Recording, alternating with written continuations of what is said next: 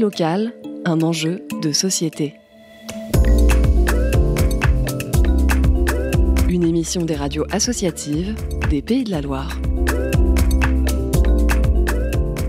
C'est une ancienne distillerie de cognac, un bâtiment qui date de fin 1800, donc historiquement et au niveau patrimoine c'est quand même assez important. C'est un lieu qui était vide depuis 2013, d'où le but de faire revivre ce lieu magique. Alexia, bénévole à la distillerie des initiatives. Friche, industrielle ou bâtiment neuf, aujourd'hui 3500 tiers-lieux sont référencés en France, dont presque un tiers dédié à la culture. Tiffany et Alexia nous présentent la distillerie des initiatives à Machecoul. Comme un espèce de foyer euh, pour tous, un lieu, un tiers-lieu, un lieu à part où on fait du lien. Tiffen, bénévole avec Alexia, commission communication. C'est vrai qu'à Mashcool, euh, on avait écho comme quoi euh, ça manquait un petit peu. Donc c'est ce genre d'initiative qui peut justement euh, remettre la culture en premier plan et pas uniquement à Mashcool mais aussi sur le territoire entièrement. La communauté des communes a donc acheté le bâtiment en 2013. Suite à cela, ils ont fait un appel d'offres auprès d'architectes. De, là sont, ont été mises en place des réunions avec les habitants. Et ensuite, eh bien, euh, on s'est dit pourquoi pas en faire euh, justement un tiers-lieu avec euh, vocation culturelle, sociale et économique. Et voilà, l'association s'est créée comme ça. On est ce qu'on appelle une association collégiale, donc avec que des coprésidents, à peu près, je crois que c'est 11 membres actifs.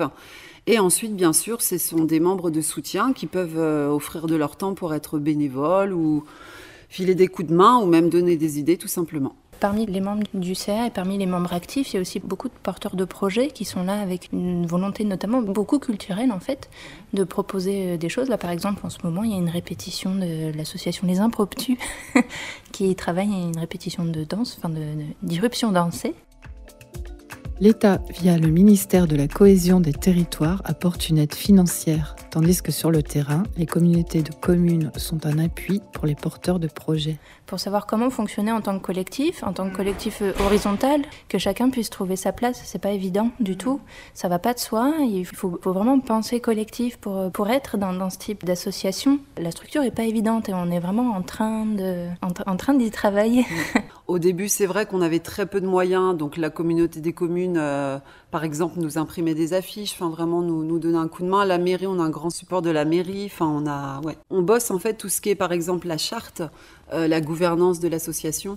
Donc en fait, en petits groupes, ça, soude le groupe aussi. Ça permet de définir vraiment les grandes lignes de l'association. Et euh, la question du salariat, par exemple, est, en, en discussion. C'est pas d'actualité encore parce qu'on est pas assez organisé justement pour euh, se permettre. Et puis il faut des, des fonds, des, des sous, le nerf de la guerre, des mm. sous. Notre but c'est euh, de trouver un modèle économique qui puisse nous permettre de rémunérer les artistes tout en proposant des accès euh, abordables à la population. Au niveau culturel, il y a des acteurs ici sur le territoire, il y en a.